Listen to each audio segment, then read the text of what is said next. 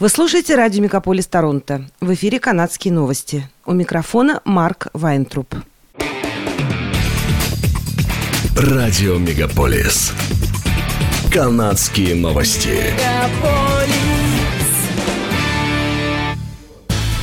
В эфире «Канадские новости» у микрофона Марк Вайнтруп. Канада начинает программу обязательного выкупа запрещенного огнестрельного оружия – Программа обратного выкупа будет охватывать более полутора тысяч моделей и вариантов того, что правительство считает штурмовым огнестрельным оружием, запрещенным два года назад. Сторонники контроля над оружием высоко оценили идею правительства – Противники же, в том числе депутаты-консерваторы, предположили, что программа работает против законных владельцев оружия, а не против преступников. Предложенные правительством суммы компенсации за оружие колеблются от 1139 до 6209 долларов за ствол. Дороже всего федералы оценили швейцарский автомат SG-550 – Популярную винтовку М-16 правительство готово выкупить за 1337 долларов. Либералы уже ввели период амнистии до 20 октября 2023 года. В это время законные владельцы запрещенного огнестрельного оружия защищены от уголовной ответственности за его хранение. Полицейские Онтарио рассказали о подробностях крупной кражи автомобилей, которая была совершена на территории двух провинций с участием сотрудников агентства Service Ontario. Совместное межпровинциальное расследование длилось 22 месяца и завершилось арестом 28 человек как в Онтарио, так и в Саскичеване. Было предъявлено почти 250 обвинений, и среди арестованных есть сотрудники службы Service Ontario, которые были вовлечены в мошенническую схему и продажу краденных автомобилей. На сегодняшний день в ходе расследования удалось вернуть 214 автомобилей стоимостью 12 миллионов долларов, сообщил заместитель комиссара антарийской полиции Чак Кокс. Расследование, получившее название Project Myra, началось в сентябре 2020 года после того, как полиция обнаружила сеть из трех преступных организаций, которые занимались модификацией идентификационных номеров угнанных автомобилей. Затем эти машины продавались через частные салоны. Среди украденных машин большинство марки Honda и Acura. В ходе обысков были конфискованы также наркотики, деньги и оружие – Большинство обвиняемых – жители Торонто. Согласно новым документам о доступе к информации, полученным Black Clock Reporter, полиция Оттавы составила список лиц, занимавшихся сбором средств на конвой свободы и отправила их имена и кредитные рейтинги 18 февраля в Федеральный банк Farm Credit Canada, FCC. После этого главный операционный директор FCC Софи Перро написала в электронном письме, что любые физические и юридические лица, которые были проверены властями как участвующие в незаконной деятельности, столкнутся с отказом от приема на работу, с замораживанием средств и оценку необходимости прекращения деловых отношений. Организаторы конвоя свободы получили в общей сложности 10,1 миллиона долларов пожертвований через GoFundMe – еще 10 миллионов 600 тысяч было собрано через вторую платформу Give Send Go. Постановлением Верховного суда оба счета были заморожены в феврале этого года. Правительство Трюдо утверждало, что иностранные экстремисты использовали краудфандинговые платформы для финансирования конвоя.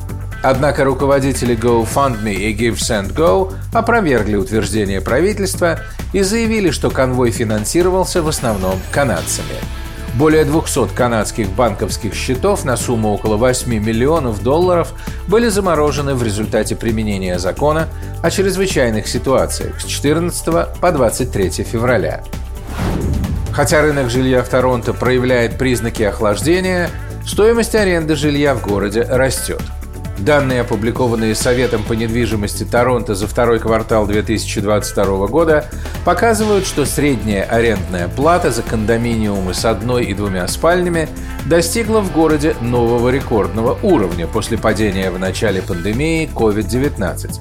Кондо с одной спальней сегодня можно снять за 2260 долларов в месяц.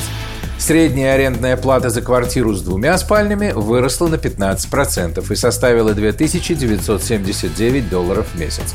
Небольшие студии подорожали на 25%, до 1829 долларов в месяц. Повышение процентов по ипотеке временно не позволяет некоторым семьям приобрести собственное жилье. Это означает, что все больше людей, нуждающихся в жилье, будут обращаться к рынку аренды, предупредил президент Совета по недвижимости Кевин Кригер. Средняя стоимость собственного жилья в Торонто падает уже 4 месяца подряд. И эксперты недвижимости предупреждают об исторической коррекции цен, в результате чего они смогут упасть на 14% от пиковых показателей. Несколько посетителей концерта Dua Lipa в Торонто пострадали после того, как в толпе был запущен фейерверк.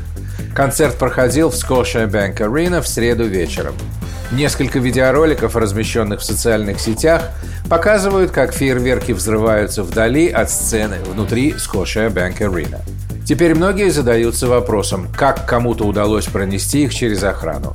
Полиция сообщает, что три человека получили легкие травмы, поэтому никому из них не потребовалась скорая помощь. На данный момент проводятся расследования.